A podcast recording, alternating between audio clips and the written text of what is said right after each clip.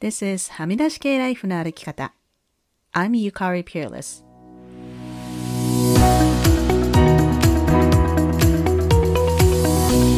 周りが決めた道からはみ出して自分だけの生き方をする人を応援するポッドキャスト。はみ出し系ライフの歩き方。Welcome to episode 251. 皆さんこんにちは。ピアレスゆかりです。2023年も後半に差し掛かってきましたが、皆さん、今年の目標とか 抱負とか覚えてますか？私は毎年3つの言葉をキーワードとして選んでるんですが、このあたりでね、もう一度今年のゴールみたいなのを見直してみるいい機会なんじゃないかなと思います。さて、今週のゲストは、インティマシーコーディネーターの西山桃子さんです。桃子さんは今期のブレネー・ブラウンブッククラブにも参加してくださっていて、私も以前からインティマシーコーディネーターという仕事にとても興味があったので、ぜひお話を伺いたいなと思って来ていただきました。今回久しぶりに長めのエピソードになっていますけど、本当に日本の映像業界について、インティマシーコーディネーターの舞台裏、そしてそこから日本人の性質みたいな話まですごく盛り上がりました。それでは早速西山桃子さんとの会話を楽しみください。今週のゲストは西山桃子さんです。どうぞよろしくお願いします。よろしくお願いします。えっ、ー、と、桃子さんは、ブッククラブにも参加してくださっていて、でもその時に、あの、初めてブッククラブ参加したいですって連絡いただいた時に、結構いろんな人からメールが来るので、で、別に、あの、怒ってるわけじゃ全然ないんだけど、あの、あの、どういう方ですかっていうのを一応、なんとなくこあの、単に興味があるんですよ。なんか、どこでブッククラブのことを知ったんですかとか。で、そういう感じで、ももこさんにメールしたら、インティマシーコーディネーターをされているってことを知って、えー、ってめっちゃ興味あるって、その時からずっと思っていて、あの、ここにですね、ちょっと手元に、ネットで見つけてきた、プロフィールがあるんですけど、ちょっと読んでいいですか？もしかしたら。はい。ずれてるとこがあるかもしれないけど、うんうんえ16歳の時にアイルランド・ダブリンに留学、現地の高校とカレッジを卒業後、チェコのプラハ芸術アカデミーで学ぶ。で、2008年に帰国して、アフリカ専門の撮影コーディネーターとして活動していると。で、2016年からフリーランス、2020年に米国のインティマシープロフェッショナルズアソシエーションにて日本人で初めてインティマシーコーディネーターの資格を取得というのが、まあ、超簡単なプロフィールなんですけれども、なんか付け足すことは ありますか？ない、ないです。全然。すごいシンプル。私、もともと、本当にインティマシーコーディネーターを、の資格を取得するまで、今はインティマシーコーディネーター以外にもハラスメント相談員、カウンセラーだったりとか、ボディーランゲージ国際協会の認定トレーナーだったりか、アンアンコンシャスバイアス認定トレーナーとかの資格を取得したんですけど、インティマシーコーディネーターになるまでは、本当、あの、よくある履歴書に書いてある、なんか、資格欄っていうところに何も書いてない人だったから、はいうんうん、本当にシンプルです。うん。いや、あのですね、ちょっと待ってください。プロフィールによると、ま、まあ、最初アイルランドに6年留学、その後、チェコに行って、また留学。んで、その次、日本に帰国されてからアフリカ専門のコーディネート会社に就職っていうところが、あの、なぜいきなりアフリカ専門のコーディネート会の会社になるのかなっていうのが面白いなと思ったんですけど、それはどういう経緯でそうなったんですか？私は基本もね、全部成り行き、本当に、あの、何にも計画してきてこなかったから、アイルランドそ終わのカレッジ終わっ、で、どうしようかなって思った時に、ちょうど友人から、あの、友人がバックパックで旅行していて、うん、で、チェコから手紙が届いて、うん、あ、チェコってすごく芸術が盛んだし、桃子もきっと好きだよみたいなことが書いてあったから、うん、あ、じゃあ行こうかなと思って、チェコにちょうど行ったら、その芸術、芸大が、入試が来週からあるよみたいなこと言われて、あ、じゃあ受けてみるっつって一回また戻ってきて、受けたら受かったんで、戻ったっていうだけ。で、そこで、すごい。そう、普通にダンスやって、ダンス、ダンスをやってたんです、私ずっと。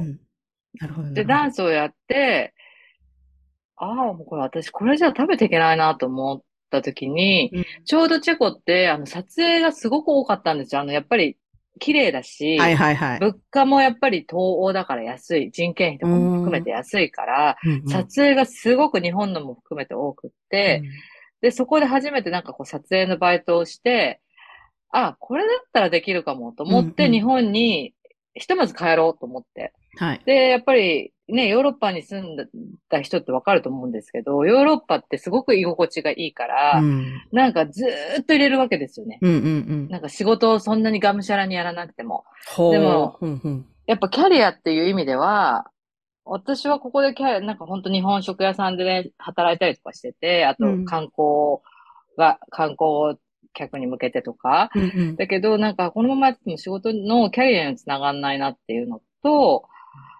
なんでしょうね。やっぱ日本急に帰りたかったんですよね。うんうん。で、なんか、あ、ちょうど結婚するタイミングがチェコ人の人が結婚す。るタイミングだったんで、で、その彼が香港に転勤になったんですよ。はい。あ、じゃあ私日本帰るわ、つって。うんうん。で、日本帰って就職したら、ただ単に本当リクナビネクストみたいなので募集してたのが、アフリカのコーディネーターって。だからアフリカ行ったことなかったですよ、それまで。すごい。でもまあ、あの、ね、あの、アイルランドにいらっしゃったから、英語とかは持ってきたわけでしょ？そうそう。うんうん。で、まあ、ヨーロッパにも行ってるから、その外国の経験はあるっていうことですよね。それだけ。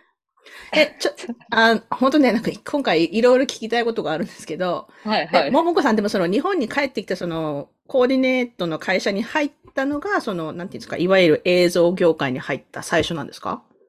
別にフィルムスクールに行ったと行かっ、てない。うん、そういうのじゃないんですね。全く興味が、あの、もちろん見てるとか、うんうん私本とか、もちろん本も好きだし、映画も好きだったから、ま、一番最初にやっぱ映画のトム・クルーズの遥かなる大地へって見たときに、ニコール・キートマンとトム・クルーズの、うんなんか、それ見て英語勉強しようと思ったんですよ。へえ、トム・クルーズか。うん トム・クルーズトム・かっこいい。クルーズみたいな人で結婚したいみたいな。う んわかる。なるほどね。結婚した人は全然違いましたけどね。全然普通にチェコ人だったけど。で、やっぱ映画とかも好きだったっていうのはあるけども、なんか全然映像の仕事したいとは思ったこともなかったし、うん。でもまあ日本帰ってきて、やっぱり私の特技としては言葉な、ね、があったから、はい。まあそこを活かす仕事がなんかできたらな、みたいな感じで、まあ一番最初に日本帰ってきて、やっぱりその派遣みたいな感じでやったりとか、あの、その制作会社はい。とかに契約社員みたいな感じで、6ヶ月ぐらいは日本帰ってきてる時ってやっぱ試行錯誤じゃないですか。そうですね。だから、そのアフリカのコーディネート会社に落ち着くまでは、2009年、だから1年弱ぐらい ?6 ヶ月ぐらいは、なんか日本で、なんか転々としながらっうんうんて感じでしたね。えーということ、えーその後じゃあ8年間アフリカ、まあチェコ、インドでのでのロケを行ってきたと。で、えーまあコーディネ、海外ロケコーディネーターみたいなお仕事だと思うんですけど、その、で、そこで、んなぜインティマシーコーディネーターにこう、転換しようと思ったんですか？今も私アフリカやってて、来週もアフリカ行くんですけど、うん、この、うん、なんか見ました？フェイスブックで。いいな。死にそうになってるんですけど。でも、なんかこう、やっぱり私、その当時って、えっと、2000何年からだ ?9 年から2020年ぐらいまで、うん本当に月に最低1回、うん多い時は3回ぐらい海外行ってすすごい。うん。ね。もうなんか行って帰ってきて、行って帰ってきてをやってて、で、それ自体は私全然苦じゃなかったんですけど、やっぱりなんか、笑いの質と、私もともとやっぱバラエティ好きだし、全うん然その、なんていうの？バラエティに対してアホ臭いことやってるとか思わないんだけど、うんただやっぱりなんかこう、男性社会ですよね、基本は。そうですね。そう。で、男性社会の中で、なんか本当にロケに来る人ってほとんど男性なんですよ。うんうんで、私もそんなの意識もしたことなかったし、うん。当たり前にやってたんだけど、なんか年々、なんか求められることが、例えば日本の会議室で話し合ったことを、うん。アフリカで現地で取ってこいみたいになって、でもリアルって違うじゃないですか。うんうん。だからそこに合わせていくっていうのがやっぱすごくしんどくなってきちゃって、うん何言ってんだろうこの人たちみたいなことがうん増えてきちゃってるんですよね。だからうん現場でもあれやりたい、これやりたいって言って、さ昔って私やっぱりなった頃ってまだ全然自分がこうできない、足り、まだ初心者だみたいなとこがあったから、うん。お客さんが言うことだったりとか、クライアントが言うことは、すべてにイエスを言って、すごい彼らをメイク、メイクでもハッピーみたいな感じで、何でもやってあげなきゃいけないってやっぱり思ってた部分があって、日本に帰ってきて特に。うんうんやっぱり日本でのキャリアもないし、こう、日本でちゃんと仕事をキャリア積んでいくには、やっぱ日本での成果を残さなきゃいけないみたいな多分思いが強かったから、うん。何でもイエスって言ってて、で、そうするとやっぱお客さんからの指名はすごい増えますよね。西山さんにそう、あの人に頼めめばやってくれるって。そううん。そう、あの人だったら何でもやってくれるみたいな。うん。で、撮りたいもん撮らせてくれるコーディネーターだよねってか、コーディネーターとしてはすごい多分良かったと思うんですけど、やっぱ自分の中で、え、なんで私この質問してんだろうなとか、うん。そうん。う。なんか。例えばもうこ答えを持っていくわけですよ。こういう答えが欲しいな、みたいな。で、それでやっぱね、現場で 喧嘩になったりとかして、いやもうだったら言ってほもらっ言ってもらった方が早いじゃないですか。引き出そうとするんだけど、うんやっぱり引き出そうとしても、特に相手は専門家だったりすると、もっと素敵な話が聞けるのに、うん。その話じゃなくて、いや違う、あいや違うみたいなのに、うんわかりますなんか入れなくなってきちゃったんですよね。あの、私も海外、ちょこっとだけ私も、うん。う私はたまたまここにす海外に住んでるので、うん。やっぱりその、そういう案件とかがたまに来るわけですよね。昔私もそういうのを引き受けたりしてたんだけど、はいもうなんかはい日本のテレビとは、特にバラエティはもう私仕事しないって決めたので、あの、ドキュメンタリーみたいな人はたまに来て、あの、うんうん。一回なんかビクトリアで電気バスの取材とかやって、はいその時はい。はいは、あの、すごく楽し、普通に楽しかった。でうんうんうん。私もいろいろ学べた、こうお、電気自動車ってこんなことなんだとか、まあこれ15年ぐらい前の話ですけど、そういうのはいいんですけど、やっぱバラエティになると、やっぱりそのこの面白いものを撮りたいっていう目的で来る。私すごい覚えてるのが、なんか、このビクトリアのなんか、まあ私たち島に住んでるんですけど、なんか海の沖の方になんか巨大イカがいるっていう伝説があるとか言って、それを撮りたいって、いや、そんな話聞いたこともないし、うん、わかる。絶対無理って私は思って、まあそれは引き受けなかったんですけど、そそういう話がすごく多いでしょ？日本のテレビ。多い。例えばうん深海魚を捕まえたいって言うんだけど、深海魚って上がってきたら死んじゃうから、はいはいはい。ねね、深海魚って深海の深いところにいるから深海魚なんだ。それを3日で撮りたいとかってなるああ、わかるわかる。うん。と、でもなんか私それは結構好きでチャレンジでもいいよや、ひとまずやってみようよ、みたいな。うんそれでなんか昔もやっぱりライオンがカバに襲われてるシーン撮りたいんだよ。あ、カバがライオンに襲われてるシーンだ。カバがいっぱいいる国立公園だったから、カバがその物語でライオンで襲われたりしないかなとかって言われて、いや、まあしないだろうけど、うんまあわかんないから行ってみようっつって、うんたった2日間で撮れたんですよ。あ、すごい。そう、今でも世界から問い合わせが来ます。あの映像貸してくれないかみたいな。おうんうん。だから何があるかわかんないから、うん臭いなとは思うんだけど、なんか、ん。なんかそういうバラエティを私はこう人を傷つけないから、うんうんうん。なんかしんどいのはいいんだけど、なんかこう、やっぱりし、なんかこう、アフリカ人の人とかの街頭インタビューとかも、私が全部声かけてインタビューしてとかってやりながら、そしたらなんか面白くねえなとか、それは英語でやってるんですか英語でやってたりとか、あの、フランス語圏だったらフランス語の通訳入れたりとかなるほ、ど、なるほど。うん。そうそう、なんか面白くねえなって言われれちゃうんだ。そう。なんか失礼だなってことがすごい、やっぱ私もやっぱ年を重ねてって、多分許容範囲がどんどん狭くなってきたっていうか、自分の好き嫌いが多分出てきたっていうところがあって、うんいやもうちょっとこのアフリカテレビしんどいな、ほんとしんどいなって思ってた時に、なんか本当に偶然タクシーの運転手さん、乗って夜乗ったタクシーの運転手さんが、今日僕、もう六、何十年か、この40年この仕事したんですよ、みたいなんで、今日が最後なんです、みたいな人に会って、で、その人がもう忘れもしない。で私なんか、楽しかったですか？仕事どうでした？って聞いたら、本当に幸せな40年間でしたみたいな感じの話をされたときに、うん。私40年後、この仕事やってて、うん同じこと言えるかなと思って言えない。確かに。うんね。なんかそれで、、やめようってちょっと一回思っうんて、うんまあ休憩っていうかね。それが2000そう、休憩しようと思って2020年のそれが2月ぐらいうん。で、もうお客さんすぐ、もう決めたらすぐ動くタイプだから、うんお客さん全員に、あの、ちょっとコーディネーター業休みますみたいはいにバーって送って、西山休みますみたいな感じになり、2020年の3月が最後のロケだったんですね。うんうん。パンデミックの直前だ。そう始まる直前だ。もう最後、本当にすごいタイミングですねパンデミック。うん。うんうんタイミング良かったですよ。だからあうんっち行った時にやっぱりそのところはもうコロナがちょっとだけ広まってたから、うん私たちアジア人見てコロナとかって言われたぐらいのぎ、うんほんとギリギリのタイミングで、、最後のロケ行って帰ってきたらもシャットダウうんうん。ンじゃないですか。うんで、それでまあどうしようかな。超いいタイミングって私はちょっと変な話。うん。あの、やめようと思ってたタイミングでうんもう強制的シャットダウンだったから、うんあれ多分つづ、ね、やめるって言ってもきっと続いちゃってたかもしれうんないし、うん。あと一個だけお願いとかね、言われそう。言われ頼むよとか言われる。わかる。わかるわかる。だから、そういう意味では、すごく、あの、本当に線切りが、うん区切りがついた時で、その時になんか朝、電話かかってきたんですよ。イギリスから。はい。私の友人の。うん。で、友人から、ももちゃん、インタムシーコーディネーターって仕事知ってる？って言われて、うんそんなの聞いたこともなかったし、うんえ、聞いたこともない？何それ？って言ったら、ちょっと調べてみてと。うんで、今、日本でトレーニングをするって話を聞いたから、もしよければその人知ってるから繋ぐよって言われて、で、ほら、そんなやることもないしうんう、ん。まあ、一回やってみるかぐらいな感じで、あ、じゃあ紹介してって言って紹介してもらったのが IPA の代表。で、そこで急にトンン。トントンってやることになった。すごい。え、じゃあちょっとここで知らない人のために、インティマシーコーディネーターって何っていうのを説明してもらえますか？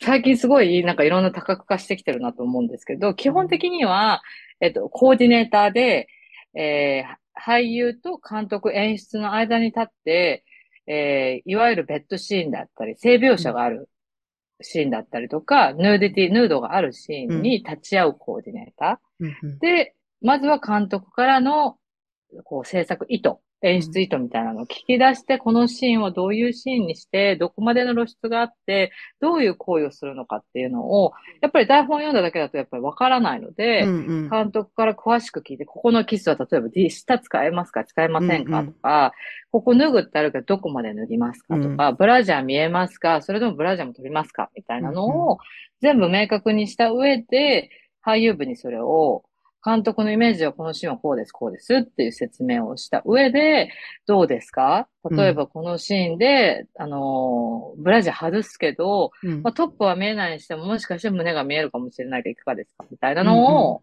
男性、女性、性別関わらず、うん。えー同意を取っていく。うんうんで、それが、まあ、その役者さんの中にいろんなやっぱりバンダリってあるから、うん。うんその境界線みたいなのを明確にした上で、うん。例えばここだったらいいけど、ここは嫌とか、ここは触られたくないけど、ここは触っても OK みたいなのを、一回監督に、あのー話をした、して、こういう、この方とこういう話をしました。こういうことだったら大丈夫ですっていうお話をして、で、監督の方が、あ、こう、じゃあこういう風に撮ろうかとか、うん。っていう風な感じで、撮影前までにある程度のシーンをみんな同じページに立って理解できるっていうところを手伝うコーディネーターですね。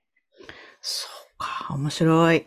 え、で、この資格は2020年に取られたっていうことなんです。はい。それで日本にはまだ2人しかいないっていうのは本当なんですか？その資格を持っている人は？今、私が把握してる限り、私ともう一人の人が一緒に資格を取得したので、二人なんだけれども、うんまあ今やっぱり各自で取られてる方もいらっしゃると思うんですよね。うんだからまあオフィシャルには私が知ってる私たちの団体からは二人。うん、なるほど。うん今のところ多分日本で二人なんじゃないかな。うん、うん、うん。面白い。で、このインティマシーコーディネーターっていう仕事。あでもこれアメリカと、まあアメリカっていうか、その海外にはいつぐらいからあったんですかね？2018年から映像の世界に入ってきたのは2018年ですよはあ。じゃあそれ以前はそういうのはなかったってことですよね。なかったけど、なんかこの、あの舞台がやっぱり盛んな国、イギリスだったりとか、うんアメリカのブロードウェイとかは、やっぱりインティマシーディレクターっていう人たちが、前から存在してた。それで、はあ、なるほどね。インティマシーコーディネーターっていうのは映像、ディレクターっていうのは映像の世界では監督とか助監督しか使えないから、はい、はいインティマシーコーディネーターっていう名前に変わって、あの、2018年から広がっているっていうふうに言われてます。なるほど。あの、そうですね。いわゆるラブシーンって、うん確かどこかの、えっ、と、どこかのね、ももこさんがインタビューされてる記事で読んだんだけど、それやっぱり台本を見たら、そこで二人は一晩を過ごしたってしか書いてなくて、いや、で一晩を過ごしたってどういうことって、ただうん、うん。お話ししてただけ、それとも、なんか、一緒に寝たので、寝たとしたら、服は脱いでいたのとか、ね、そういうのを確認するっていうね。うん、だからそれやっぱり、確かに言われてみればそうだし、その、例えばそれ、自分がそれに出ている俳優として、それを読んだときに、あの、なんていうの、頭の中に浮かぶイメージっていうのは人それぞれ違うわけじゃないですか、うんうんあ、この二人はじゃあここでセックスしたんだなって思う人と、あ、なんか、楽しく話してたのかなって思う人と、やっぱり、もう、それが違うから、その認識を、こう、みんなで確認するっていう、それはやっぱりすごくん大事だなと思いますね。で、あと、あの、テレビを見てて私もよく思うのは、私、あの、セックスシティのドラマがすごい好きで、はいはい昔からずっと見てるんですけど、で、やっぱりあれでも、またまあ、そのタイトルに入ってるから、もちろんセックスシーンっていうのはたくさん出てくる。だから、ということは、その当時、あの番組でもそういう人はいなかったってことなのかな。いなかったんでしょうね、あの当時は。うんで、大体わかるのが、あの、まあ、ほとんど、私が見てるのは北米、まあたまにヨーロッパとかも、北米圏のテレビドラマとかだと、ほとんど女優さんっていうのはブラをつけてる。ね。うんうんうんいわゆるセックスシーンでも。で、たまにつけてない人とかいて、もう本当に胸が見えてる人とかって、うわ、すごいとか思うんだけど、で、やっぱああいうのって、そのギャラに差が出るでしょ？露出度によって。それはそういうことはないんですか？それはね、多分契約だと思うな。と、あと、やっぱ、どういうコールを受けてるかでキャスティングするときに、なんかこの、もともとやっぱりキャスティングする際にこの役は、そういうヌードがありますよ。特にああ、なるほど。北米はうんうんうんガイドラインが厳しいから、あの、オーディションの時にちゃんと、こう、情報開示してるかどうかっていうのは結構大事になってきていて。まあその役にも、主役の人がそれをするのか、それとも全然、あの、例えばなんだろうな、こう、ストリップバーのシーンとかで、ストリッパーの人とかだったら、まあそれが仕事だから、そのね、オーディションする時点で、うんうん。もうある程度の肌を見せるっていうのは、あの、分かってきてるわけじゃない。うんうん。うんまあだからそう言わないとダメですよね。でしょうね。うん、面白い。そうそうそうそうそう。だからエキストラの方でも私たちはやっぱヒアリングするし、うん。例えばその、普段はあの、ポルノスターって言われてる、ポルノに出てる方でも、うん。普通の商業映画になられるときはまた話は違うだろうかうら、んうんうん。あの、そこは必ず聞くようにしているし、うんうんうんそうですね、北米は比較的そのガイドラインがすごくしっかりしていると言われているから、うん。まあわかりやすい。で、アメリカで一番最初に多分インティムシーコーディネーター入れたのは HBO なんですよ。うんうんうん。ね私結構面白いなと思ったのが、なんか私たち日本の場合、映画の方がやっぱそういうシーンって多いなと思うんですよね。いわゆる日本語で言うと濡れ場。はいはいはい。あの、地上波ではやっぱできないものを映画でやってるイメージがあるんだけど、うんアメリカのやっぱり人と話したときに、アメリカは映画を家族で見るもんだと。ファミリーとか。なるほどね。うんうん。で、テレビは選ぶものだと。はいはいはい。確かにだから、確かに。は逆に過激なものとかで全然いいと。うん、わかる。確かに私たちの感覚とは逆だったんですよね。だからそれはびそ。れ面白いですね。確かにうちもそうですね。例えばなんか、みんなで家族で見るときはもちろん、あの、やっぱしま、私も、あの、レーティングっていうのはちゃんとチェックするから、うんうんうんまあうちの息子はもう高校生なんで、まあ、あの、子供番組だけじゃないですけど、ちょっとした、うんうんこう、バイオレンスとかね、なんかアクションムービーとか別に構わないですけど、さすがにあの、R 指定っていうのになってるやつだったら、私は見、見ないし、まず家族で。うんうんうんでも子供が寝た後に夫と二人でなんかね、毎日ドラマとか見るのはもう全然 R 指定とかで、もちろんそういうなんかセックスシーンとか、もうすごいバイオレン、うちの夫がそういうアクションとか好きだから、見て、確かにそ、さそれでも面白いですね、その、ね、気づかなかった、う私もん、。反対なんですね、日本とは。反対です。日本は本当にやっぱ映画にな、映画は日本、テレビでできないことをやるみたいなイメージもちょっとあったりとかするから、やっぱ日本はすごく多いですよね、シーンが。面白いそういう。なるほどね。で、この、やっぱりそのインティマシーコーディネーターって、やっぱりその、もう最近、まあ日本語でこのカタカナ語がどのぐらい広まってるのか、まあいわゆるコンセント、だから同意を取るっていうことですね。だからその、いこういうし、こう、まあ監督はこういうふうに撮りたいって言ってるけど、大丈夫ですかって聞いて、あの、人によっては、え、嫌だって思う人もいるわけじゃないですか。で、あの、今回、ももこさんいろんな媒体に取材はされているので、ちょっと私もいくつか読ませていただいたんですけど、ちょっとここに静岡新聞の記事はいはい。に、あの、ちょっと読みますね。えー同意を取るということは簡単なことではありません。日本では幼少期から協調性が大事と教えられ、ノーと言えない空気があると思います。その中でノーと言ってもいいし、一度同意したとしても、翻してもいいということをもっと伝えていきたいと。私自身も俳優がノーと言える空気を本当に作れているのか常に考えなくてはいけませんっていうことをおっしゃっていて、いや、もうもうその通りですと 思ったんですけど、やっぱり日本ってね、こう協調性とかね、あの、和を尊ぶ文化なので、みんなが、いいじゃ、じゃあいいよ、これで行こうよって言ってるのに、一人だけ、え、私嫌ですって、なかなか言いにくいですよね。本当に私もこうやって言ってて、私が多分ノーってもっと軽く言いたい。って思ってるんですよね。うん。やっぱりこうやってノーって言おうよ、ノーって言うことも権利だよっていう話をしつつ、自分がじゃあノーってちゃんと言えてるかっていうと、すごくやっぱハードルが高くって。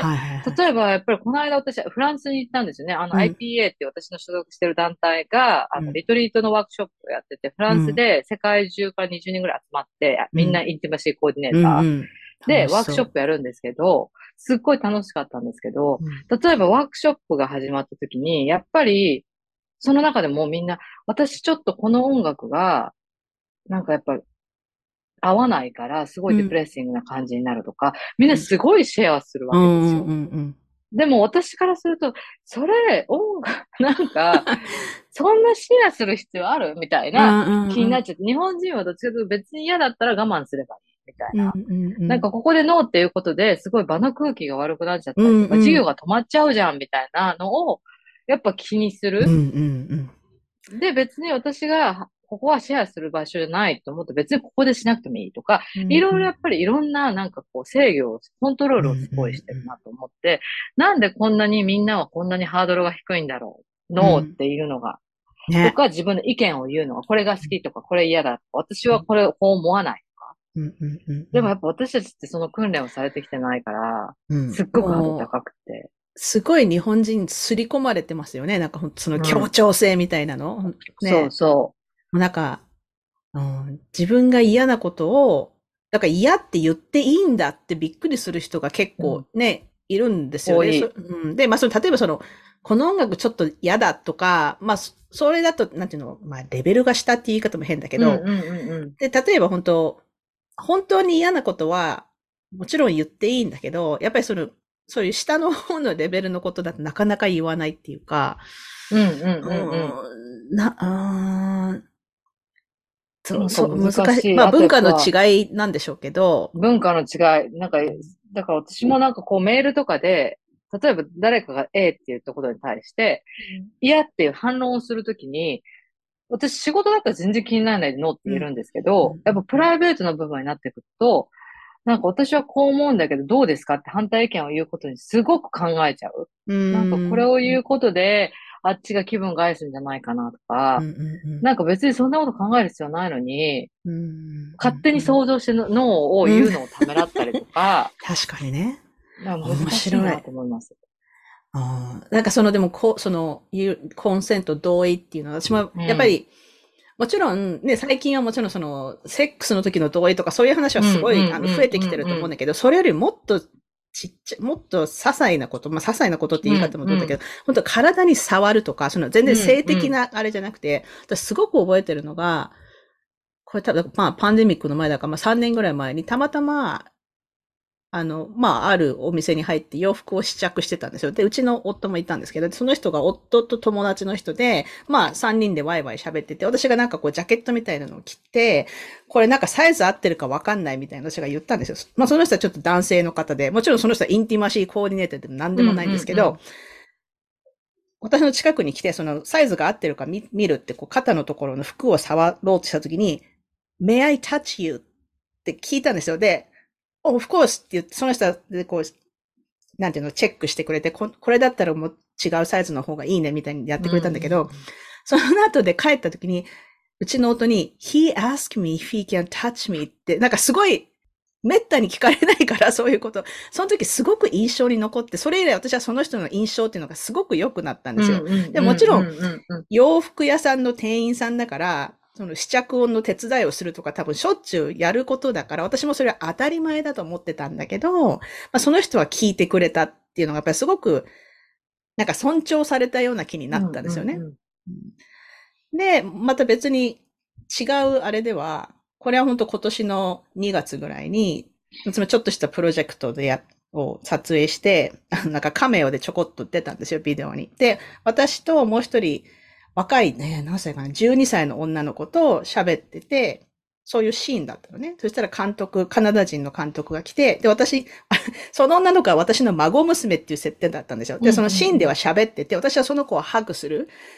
あっていうシーンがあったんだけど、監督がやってきてそれを私に教えてるときに、もちろんその、ローカルのめっちゃちっちゃい劇団の、それも全然、大きなお芝居でもなん、本当なんか趣味みたいなレベルでやってるビデオの撮影で、その人が、ごめんねってインティマシーコーディネーターいないんだけどさって言って、その12歳の女の子に、Can I touch you? ってもう一回、その人も聞いたんですよ。で、そのか、その子の肩を持って、もうちょっとこういう風に動いてみたいなのやってて、すげえって私すごいその時も感心した記憶があって、だからやっぱりその日本人として、私も結構いろんなとこで、どちらかといえば、意識高い人みたいに言われてるかもしれないけど、やっぱり自分の、その、意識で、その人に触れて、もちろん私私はその、許可なしに人を触ったりとかしないけど、やっぱりまだ意識が薄いんだなって自分でもすごく思ったんですよ。自分自身がね。うん、うん、思う。私自身も今でも思います。うん。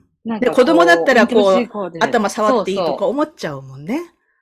なんかこう、今だったらやっぱり気になることとか増えてきたから、うん、あのー、撮影現場行って、やっぱ日本はボディタッチする文化じゃないのに、人にか、うん、触るのってすごく抵抗がないっていうか、急に触ったりとかしてくるじゃないですか。あれとかも、なんか多分、何なんだろうな。なんか私本当にそれこそ CM の撮影があって、それはインティマシーコーディネーターじゃなかったんですけど、全員小学生だったんですよ。ほう。で、女の子が、体操服着た女の子とか男の子がいて、で、それを制作だ、男性のスタッフが何にも躊躇なしに、こう触るから、ちょっとやめてっていう話をしたりとか、うん。うん、この間も他の PV で、なんかこう、女性のモデルさんに男性の監督が普通に触る。それも結構ヌードに近いからですよ。うんうん、だから、あやっぱり、うん、なんだろう、この仕事、プロフェッショナルだから、そこは、いいっていう、うんうんうん、なんかこう、よくわかんない暗黙の了解があるのかなって私は最近ちょっとすごく思ってます。いや、そっか、そういうのって、どうやったら変えられるんでしょうね。なんかそういう文化の、まあ、ね、まあ言っていくしかないか。うん。なるほど、ね、もうだから時代が違うから、うんうんうん、だけど、やら、触られてる方も別に嫌じゃなかったりうん、そうそうそうそう当たり前すぎて。うん。で、だから私が一人過敏な人みたいになってるんだけど、うんうん。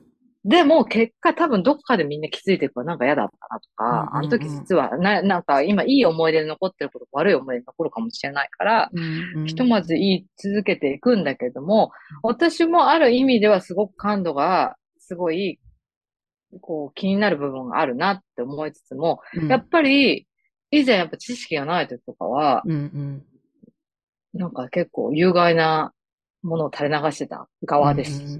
やっぱこのマスコミ業界にいて、うん、なんか子供に怒られたことあります。あの本当に子役の子に、うん、それもその、本当その CM の時に、言葉遣いですよね。私たちの雑な、なんて言うんだろう。いや、そういう言い方はよくないんじゃないですか？って子供言われて、すごい。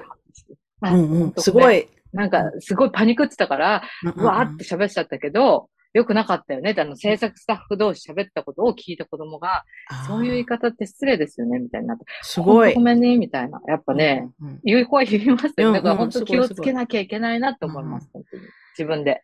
言葉遣いとか特に年下だったらね、なんか本当、タメ口でなんか、お前さ、とかって言っちゃいそうな気もする。やっぱり、特にそういう、自分が仕事で子役とかだったら多分すごい嫌な扱われ方されてる子役の人とかいっぱいいるんじゃないかな多分。いると思う。おお前扱い？なんか、お前ってなんだよ。そうそうプロフェッショナル仕事してるの。うん。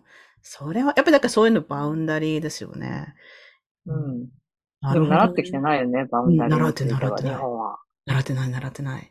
なんか持たない方がいいことみたいな。だから多分インティマシーコーディネーターも最初の頃は、なんて言うんだろうな。インティマシーコーディネーターを入れたがる役者は、なんかこう、本物じゃないみたいな、えー、とかもあったりとか、うんそうそうなんかこう、体張ってやるのが本当の役者だよとか。そう。ああ、やだ、そういうの。やだ。今でもそういうメンタルの人は、少なからずもいるし、うん、前張りとかも、前、前、なんか、貼らなきゃいけないみたいな感じで言われる時もあるから、貼らな、貼り、貼りますつって、うんうんうん。でもそれ自体は、なんていうのかな。その規制とかはないわけでしょ？日本はない。海外はあるんですか？アメリカあります。アメリカの SAG のユニオンの作品、そっか SAG 作品であれば、えっ、と、必ずその modesty garment、うん前張りのようなものはバリアとかつけてください。うんうんうんそれなしの撮影は NG ですっていうのはもうガイドラインに明記されているから、なるほどね。うんうんまあそもそもそんな、なんかこう、じゃあ、なしでやりましょうかみたいな話になんない。ならない。うんしなるほどね。で、うん例えばそれを出さなきゃいけないシーン、例えばね、アメリカだったらとニューヨークシーンとか、なんか、正規を出さなきゃいけないシーンだったらもうそれはそれなりのちゃんとライダーで同意書を交わしているし、うんうんうん例えば出し、あのープロセ、えーなんだっけ、人工正規を作ったりとか、ああ、なるほど。人工陰謀を作ったりとか、やっぱそこをお金かけたりとか、あとそういう出せる方はボディダブ使ったりとか、なるほどね。そう、やっぱそういう対応が何個かあるけど、日本の場合は、なんか役者本人が、なんかそれをやることが、やっぱあれだよねって、体張ってるよねって、演出の思ってる人もいるし、役者自身も、こう、監督が言うことは何でもやりますっていうスタンスで、本当は嫌かもしれないけど、監督が前張りなしって言うんだったら私はやりません。へえすごい。って方もいらっしゃる。うん、あの、私、TikTok でインティマシーコーディネーターの人一人フォローしてるんですけど、で、うんうんその人が本当にすっごく、あの、いろいろシェアしてくれて、それこそ、まあ、いわゆる前張りって、あの、例えば、まあ、彼女はその、もちろん、全部ネタバレできるわけじゃない。じ全部、すべてがその自分が働いたやつじゃないけど、例えばこのシーン、私はこの人はこういうのをつけてると思うな、みたいなのを結構、うんうんうん。まあ、あの、裏側を見せるみたいな感じで、でこういうのがあるんだよと、ここがテープでね、とか言って、うん。うんそう、だからその、その人が言ってるのは、その、もちろん隠すっていうのも大事なんだけど、その、なんかセンセーション、その、だからの感覚を、が通らないようにする、その相手の。で、例えば本当、なんかめっちゃ裸同士で抱き合うとかなるシーンとかでも、やっぱその、触れ合う部分が、なんていうの、感覚が通らないだように、その、それだけの厚みがないとダメだみたいなそういう話とかしてて、すっごい面白いですね。なんかそういうの。私もだから何かしらいつも買ってますよ。アマゾン、アマゾンで。うん。今、シリコンの、やっぱり私も同じように、うん結局その、前張りを隠すっていうのは、まあ当たり、基本の基本だけども、そこでお互いに不快感、例えばやっぱ触るシーンとか、うん。手にするシーンとかってあるから、そこをお互いが触られても気にならない、触る方も気にならないようにやっぱしないと、やっぱそこで演技が偽物になっちゃったりとかするのがうんうんうん、本当に役者に申し訳ないんで、うん。やっぱ基本なんかこうシリコンだったりとか、バリカだったりとか、パッドとか、見えないようにそこに仕込んどいて、そしたら、ら触った時にお互いに感覚はない。でもちゃんと触れる。うんみたいなのは基本的に作りたいなと思って、だからもう本当アマゾンでかとか楽天とかで買い物ばっかりしてますね。ももさんは前張りっていうのも作ってるんでしょ、作ってます。サイトを私が見ました作ってないです。サイト作ってるけど、商品化できてないんですよね、あ、まだ。そうなんだ。それ、じゃああれはプロジェクトなんですか？なんていうか、プロジェクトってあれは、やらなきゃいけないなと思っています。やらなきゃいけないんだけど、やっぱりそのコストもかかるし、うんうんそこまでの需要があるのかっていうところと、まあ確かに一般の人が、じゃあ買うっていうものでもないからね。確かに。あとやっぱりね、日本は予算がないんですよ。うーん。本当になくて、じゃあ例えば前張りを1枚1000円でうん買うかって言ったらみんな買わない、買えないのよね。あーで、で、だって、海あの、外で繰り返うんして使えないでしょ、使えない。もう、まあ、その私は毎回ポイしてる。胸とかならまだできるかもしれないけど、うんうん、やっぱ正規とかはなんか繰り返して使えないですもんね。一人、そう。ね、一人一個一回ずつみたいな感じでしょ？そう、一回どこじゃなかったりトイレ行くたびに張り替えたりとかすしたりとか、うん消耗品なんですよねう。んうんうん、消耗品で、やっぱりね海外ではやってる人たちもいるけど、その人たちは多分、そもそも海外だと予算がちゃんと降りる、うんその衣装だったりとか、前張りについてモデルステ画面と。でも日本は本当に予算がないから、うんうんうん。なんかその modesty garment に対しての割ける予算なんかないわけですよ。ものによってだけど。うんうんだからやっぱなかなか商売、商売というか売れない、うん。なね。買えない、うんうん。買えない人たちに売るのも、あれだし、だからこれがもっと安く作れる方法ができてきたら、うんうん。あのーみんな買えるから。それこそなんかマスクとか生理用品みたいに、ね、うんうん消耗品としてそうそう売そうって。ほしいですよね。そうなんですよ。だからそれ、消耗品として、あの、人が買えるぐらいの金額に落ち着けるようになったら、売る売りたいなと思ってるけど、うんうんうん今だとやっぱどうしても1枚1000円とかしちゃうからこれを売って、なんかみんな大変なんじゃないかなとかってやっぱ思っちゃいますよね。なるほどね。いや、あの、今一番の課題は何だと思いますかっていうのを聞きたかったんですけど、うんなんかちょっとすでにいくつか答えていただいたんですけど、何だと思います？今一番。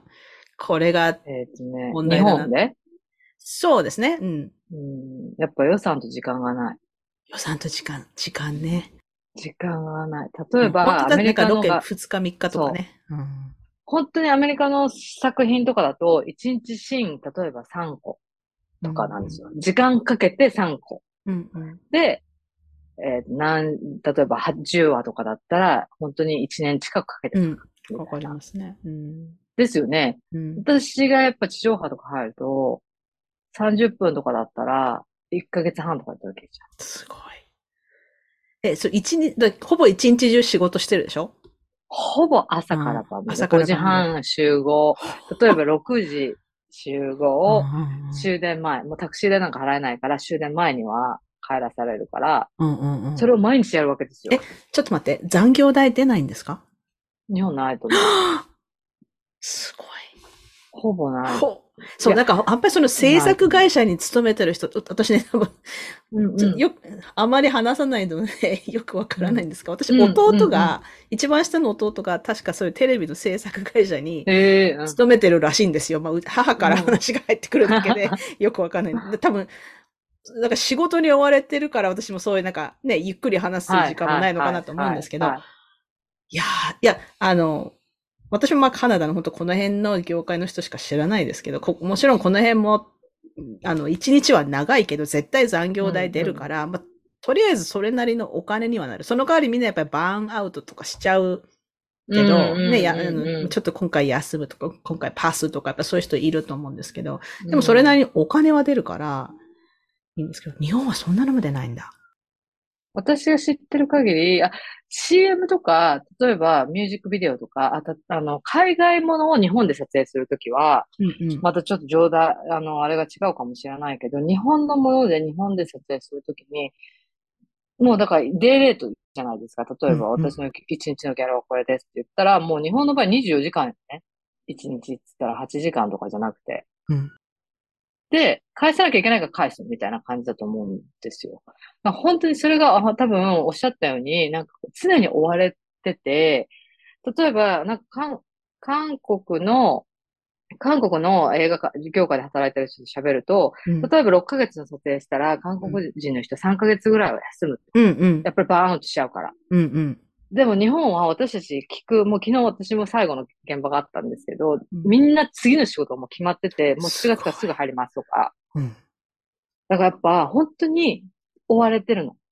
すごいな。いや、だって、本当私だから、私は本当業界の端っこにいる人なので、そんな大きな声でいろいろ言えないですけど、北米の業界でもやっぱりバーンアウトっていうのは問題になってる。やっぱりね、もちろん残業出るけど、やっぱり夜2時まで仕事とかね、あの、撮影をしちゃったらそういうことってあるから、それどうなのっていうやっぱり意見もあるし、やっぱその子供がいる人とか全然仕事できないわけですよ。だから保育園とか入れ、ね、お迎えに絶対間に合わないし、だから子供ができたらみんな休まないといけない。で、うん特にもちろん当たり前だけど、女性ばっかり休んじゃうとかなって、やっぱそれはフェアじゃないっていうのはすごいあの問題になってると思うんですけど、私もそういうの変えたいなと思ってるんですけど、うんうんうん。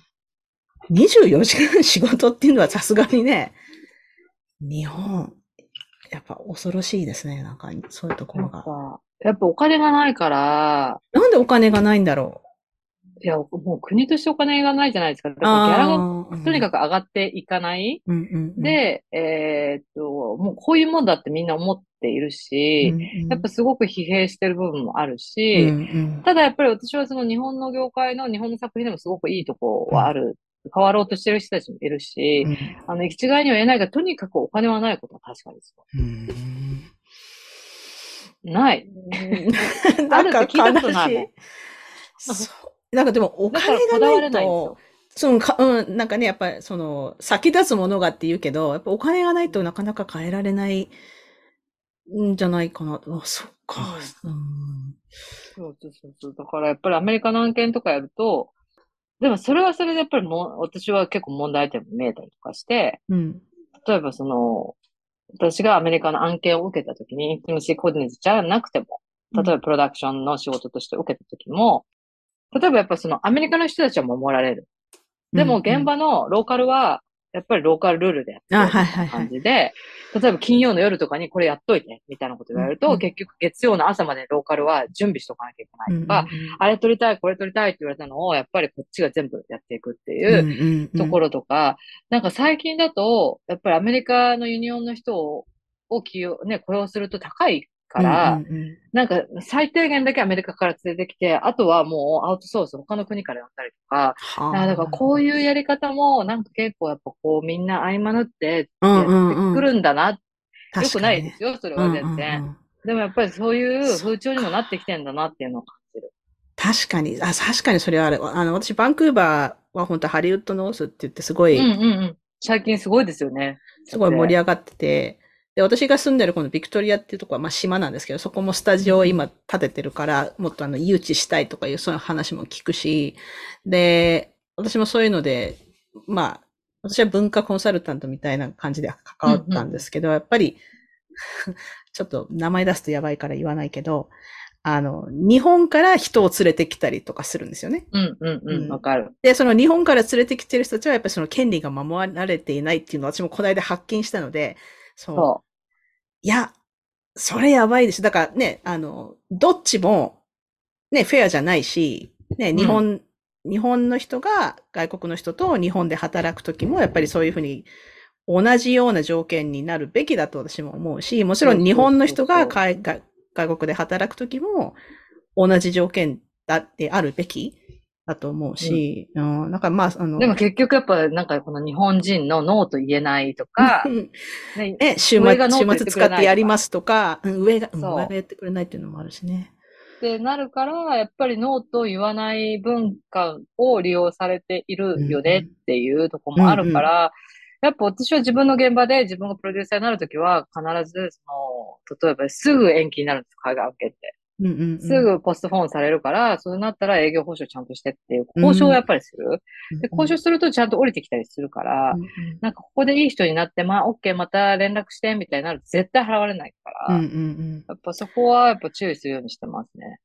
やっぱりね、日本人はノーと言わない。あの、ちょっと前ですけど、あの、ハリウッドの俳優さんに来てもらった時に、その時はリプレゼンテーションの話だったんですけど、日本の文化がちゃんと表彰されないっていう話で、で、その人がやっぱりそのハリウッドとかのプロデューサーとかと話をすると、やっぱり中国、チャイニーズ系の人の話とかはすごく聞くと。なんでかっていううんうんと彼らうるさいから。うんここがおかしいとか、ここがちゃんとできてないとうんこれはどういうことだってやっぱ言うと。で、え、で、でジャパニーズはどうなの？なんでジャパン、ジャパニーズカルチャーをちゃんとやってくれないの？みたいに言うと、いや、だって日本人何も言わないもんってうん。言われたみたいな話があって、そりゃそうだよねって黙ってるから、やっぱりいい風に扱われちゃう？都合のいいニコニコしてね。そうニコニコして、あ、やります、やりますってあ言っちゃうからね。しょうがないなってなっちゃう。結局やらない。私も結構、なんかこう、いつも反省するのが、結局やっちゃうの。うんうんうんうん。なんかどっかでやっぱ、辻褄合わせちゃうから、どうしても仕事を終わらせなきゃいけないみたいな、やっぱ感覚がもう身についちゃってるから、これ誰もやらないじゃん。じゃあ私がやらなきゃ意味ないよね、みたいな。なんかその自己犠牲みたいなのが慣れすぎちゃっていて、なんかそこで結局彼らの、なんていうの、無謀な要望とかも答えてるのは、本当にいけないなっていうのは思います。自分で。うんあの変えていかないとうんいけないなっていうのはすごく感じますね。うんうん。いやー、なんかちょっともっと、まだまだ話したいことがあるんですけど、うんうんうんうんとりあえずちょっと質問コーナーに行きましょう。はい。はい。えーとですね。これはみんなに聞いてる質問です。これまで直面した最も大きな試練は何でしたか？そしてそれをどうやって乗り越えましたか？試練って、なんか全部忘れちゃうんですよね。なんか、毎回、なんか、で、ロケとかも毎回、こう、もう絶対行かないと思うんですよ、現場で。で、もうやんない、この人の人絶対やんないと思うんだけど、終わると楽しかったね、みたいになっちゃって、うんわかる。試練を試練として乗り越える、なんかもう完全に乗り越えちゃうっていう。でもそれはマインドコントロールなのかもしれないですね。だから自分とあんまり向き合ってないのかもしれないんだけど、うーん。うん。なんかでもやっぱ試練ってなんだろうなって考えたときに、やっぱりなんかこう、アイデンティティをちゃんと、なんて言うんだろうな、主張する？っていうことがやっぱできないから、私はやっぱアイルランド住んだ一年はすごい辛かったですね、最初の一年って。今でも覚えてるのが、やっぱり、やっぱすごい日本人だったんですよ。うんうん英語もそんな喋れないし、うん。日本では喋れてたけど、海外行ったら喋れないじゃないですか。その時に、もう本当に言われ、アイリッシュの子に言われたのが、彼女は本当にいつもただニコニコして、I'm fine か大丈夫しか言ってないみたいなこと言われた時に、ああ、なんか本当にそこでやばいなって思ったんだけど、うんうじゃあどうしたらいいのみたいなのは今でも覚えてるから、だからそれがずっと引きずってますよね。うん。なんかでも変えれてる気がしない。いや、でも、すごいいろいろやってるじゃないですか、ももこさん、今。やってるけど、なんかやっぱ夢がある人って羨ましいなと思います、私は。もう夢ないの？ないないの？ありますって言い方私はないですな。あ、本当？私はなんか、多分仕事としては向いている。だから仕事としては得意ではある。うんただ、じゃあ好きな仕事ですかって言われたら、多分そんな好きじゃない気もするんですよね。ん、なるほど。うん、でも向いてるからやってる。し、需要があるからやってるだけ。じゃあ、その、なんていうの、そのお金とか時間とか、そういうの全全く無視して、そういうのも問題ないとしたら何をやりたいんですか？っていつも思います。何やりたいの考えてるん。私だ。そう。何やりたいんだろうと思ったら、なんかドッグシェルターとかで働きたいとか、うんうん。なんか多分そういうことがやりたいのかもしれないとか、だから全然なんかそこにコンプレックスありますよね。なんかこうやりたいことをできてる人うんっていうのが、とかやりたいことが分かってる人うんうんっていうところに非常に興味がある。なんかどうやって見つけたのとか。うんうんうん。もう40過ぎて言ってるけど、うんうんうん。うん、それぐらいなんかこう、あんまり自分と向き合ってこなかったのかもしれないですよね。なるほど。うん。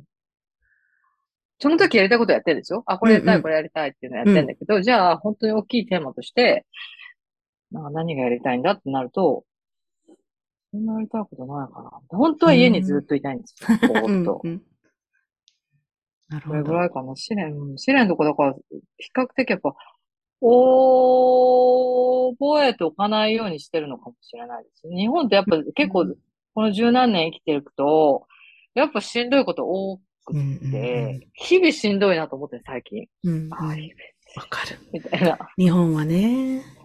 うんなんかこう、海外に住むとかいうあの選択肢はないんですか？今はないですね。今はうち犬がいる。老犬を飼っているああ、ので、そっか。うん老犬が元気なうちはまだ日本にいようかなっていうぐらい。本当でもそれぐらいです、日本にいる理由。ただやっぱ仕事も日本であるし、うん。今後はどうなっていくかはわからないけど、今はまだこの1、2年はまだ日本にいるかな。うんうんうんなるほど、なるほど。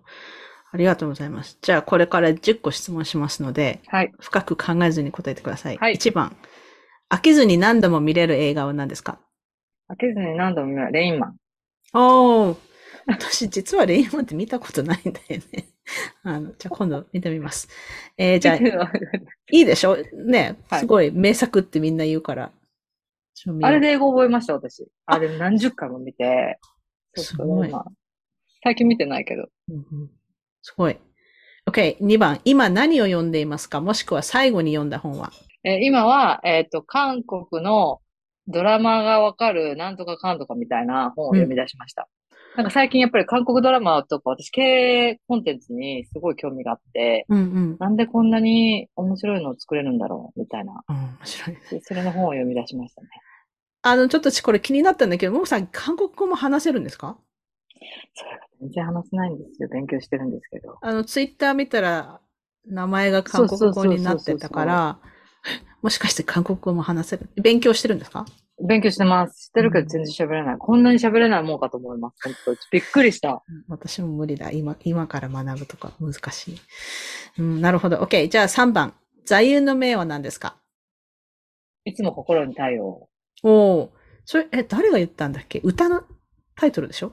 違うっけ？これね、もう全然か、私ドラマで昔見て、西田敏行さんとすっごい暗いドラマだったんですけど、それ、遠山京子さんかなんかのうん。ドラマの一遠山言で京子って、久しぶりに聞いたな。懐かしいですよね うん。そう。それのなんかタイトル、たなんかの会話でいつも心に太陽って言われて、うんうんうんあいいっすねね。うんうんうん。いいですね。OK。4番、何が怖いですか？怖いものは何ですか？幽霊あ、私もダメだ。と、あと、とに東京の満員電車。ああ。あの、コーディネーターとか、それ出張が多いと、一人でホテルに泊まるのって怖くないですか？まあ、あの、なんていうの？同業者は別のホテルのへ他の部屋に泊まってたりとかするかも。ひとあの寝るのは一人でしょ？はい。そういうの怖くないですか？もう慣れ、やっぱり気持ち悪いなっていうとこはあったりとかすると、部屋変えてもらったりとか。はする。けど見れたりとはしないからう、んうんうん。うん、それぐらいかな。うん。オッケーオッケー。えー、5番、今までに人に言われたことで心に残っている言葉はありますか？まあ、いいことでも悪いことでも。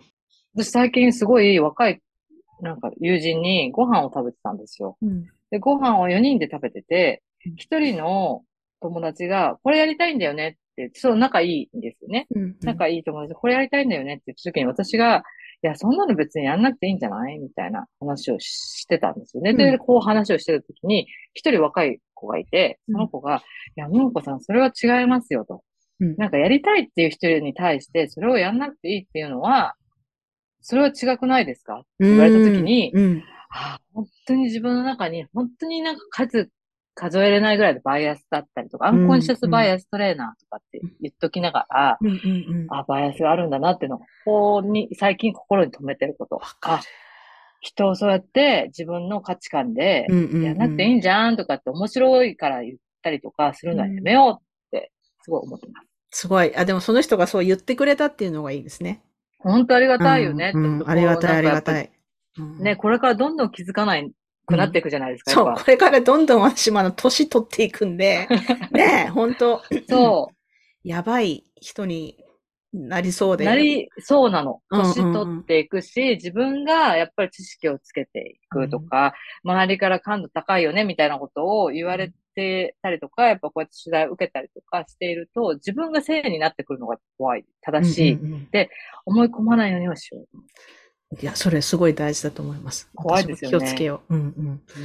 OK ありがとうございます。えー、6番。無人島に島流しにされました。1個だけ何か持って行っていいと言われましたが、何を持っていきますか？まあ、人とか、スマホとか、船とかはダメです。うんうん。あ、ダメなんだ。ダメ。本。あ、本。な、何の本？なんか、分厚い本とか活字だっ。たら何でもいいかな。物語がいいです、私。うん小説が好きなんで、うんうん。なんか結構、本当に私の人生活字になんか救われてきたなっていうところがやっぱあって、うんで、イントマシーコーディネーターになってから、やっぱフェミニズムと出会って、うんで、これがなかったら、私の仕事への向き合い方とかはまた違っただろうなと思うし、うんやっぱあの言葉に救われたなみたいなこと絶対あるじゃないですか、うんうん本とかって。だから、本を持っていきたい。食べ物は欲しいですけどね。うんそうね。ありがとうございます。OK、7番。どんなことがあなたを脆く感じさせますか ?What makes you feel vulnerable? うーん、どうだろうな。やっぱりこう、自分が、やっぱ日本にいると、やっぱじ自分の表現ってそんなにしなくて済む？うんうんうん。だから例えばブッククラブに行った時もなんとなく思ったんですけど、やっぱ皆さんこうシェアするっていう気持ちうんうんを。それが私多分すごくいいなって思う時とアンコンフォータブルだなって感じる時やっぱりあって、やっぱりそのなんていうんだろう、自己表現っていうところが、なんかこう、どうなんでしょうね。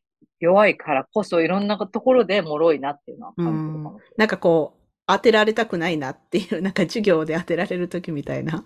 刺されたくないみたいな。なんですかね。なんか別に私はシェアすることはそんなにないって思っちゃうタイプなんですよ。うんうんうんうん。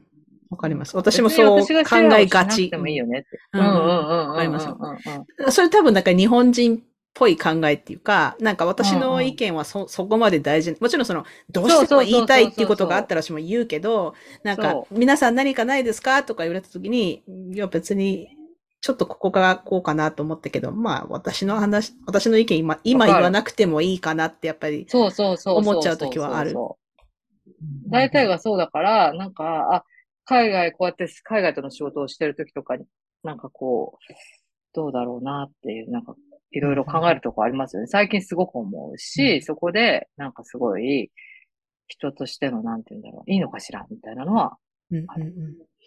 そうね。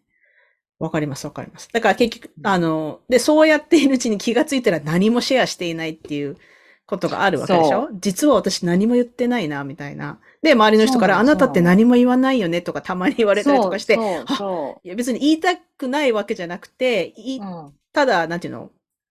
言わなくてもいいって自分が勝手に思っちゃってるっていうかね。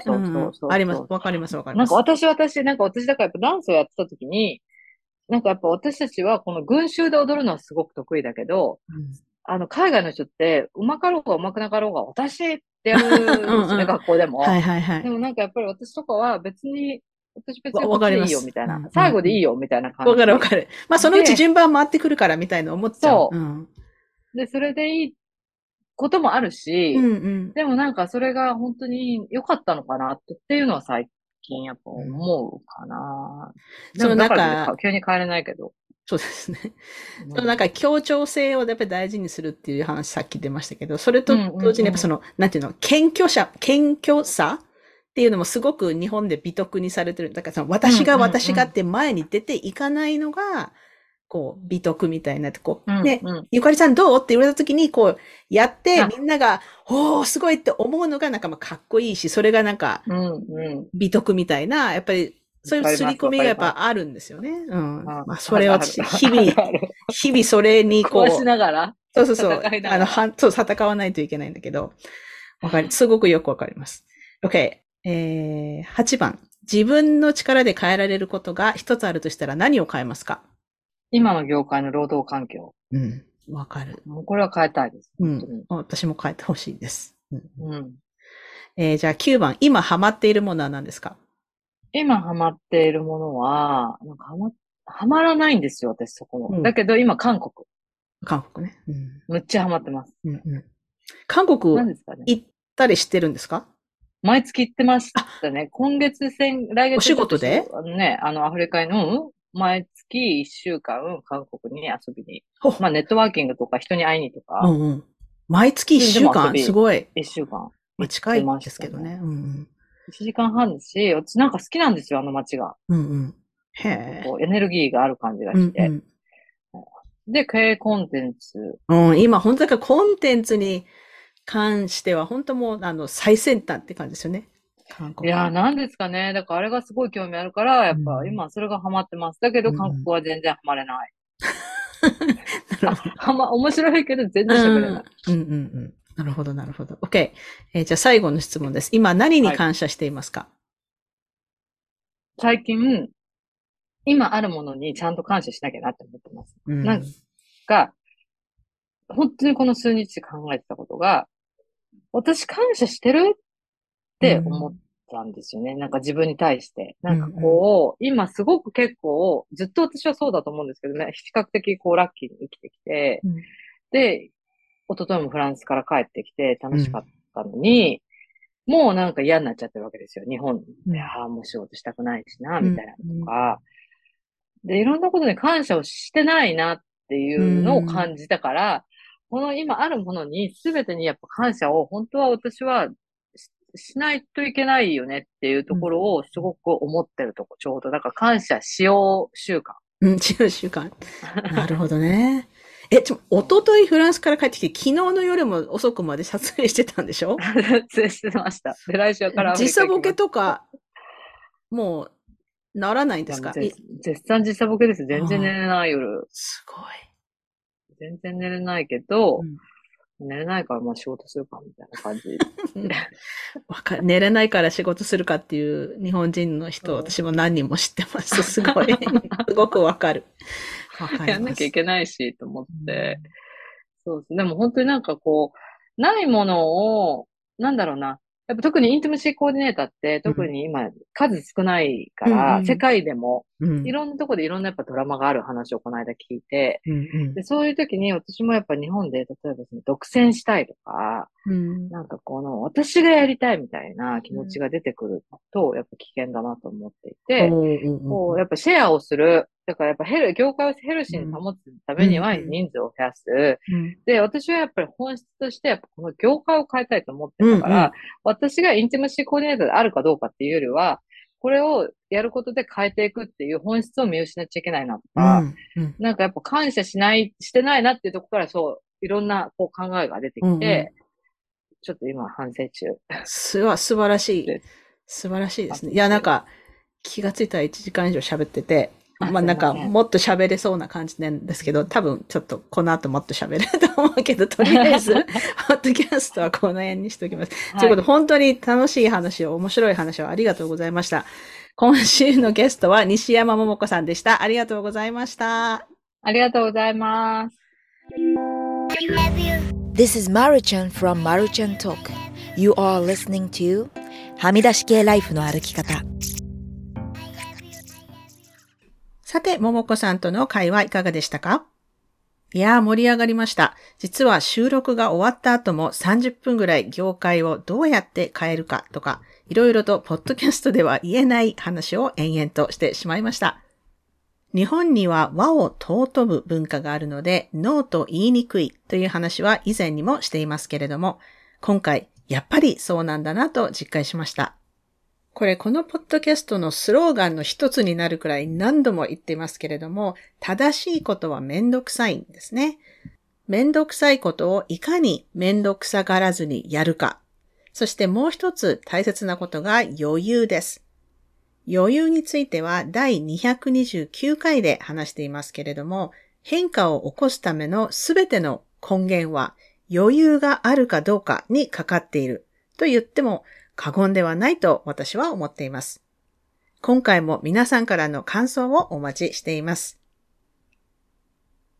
さて、4月からのブレネー・ブラウンブッククラブが昨日終了しました。次は7月から Brave in the Wilderness という本を読んでいきます。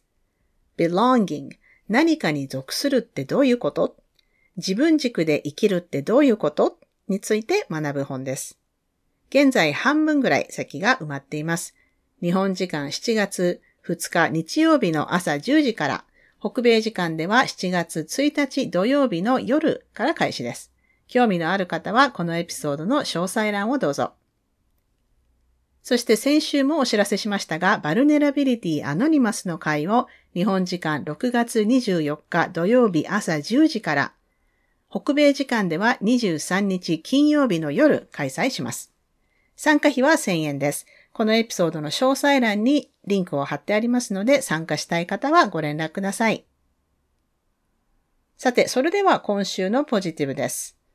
今週のポジティブは、これブッククラブで昨日シェアしたんですけれども、昨日オペラのリサイタルに行くためにバスで行こうとしていたら、自分がバス停の反対側にいる時にバスが早く来てしまって乗り遅れたんですね。で、次のバスを待ってたら、リサイタルの開始1分前とかに到着とかになってて、このマップで。で、結構イライラしてて焦ってたんですけど、私のマントラですね。I'm so lucky everything works out for me っていう、まあ呪文を唱えていたら、予定よりも早くバスが来て、しかもバス代を払おうとしたら、あの、料金箱が壊れてるから、払わなくていいって言われて、なんかすっごいラッキーって思いました。やっぱりね、あの、こういうふうにいいことがあると思っているといいことってあるんだなと思った出来事でした。それでは今週もお聞きいただきありがとうございました。はみ出し系ライフの歩き方は、プロデューサー、ホストのピアレスゆかりが、未譲渡のコースト整理主領域であるカナダ・ブリティッシュコロンビア州ビクトリアで制作しています。はみらいのインスタアカウントははみ出し系です。また、Facebook にもリスナーさんのグループ、はみらいコミュニティがありますので、ぜひご参加ください。番組へのサポートは PayPal もしくは月ごとのサポートは Patreon で可能です。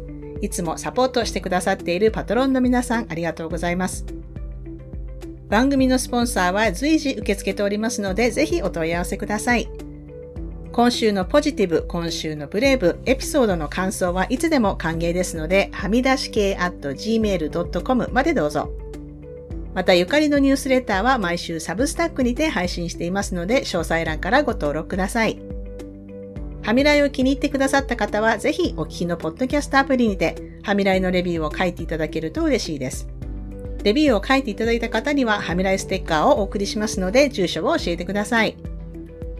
さて、ここまで聞いてくださった方に今週の内緒話を話します。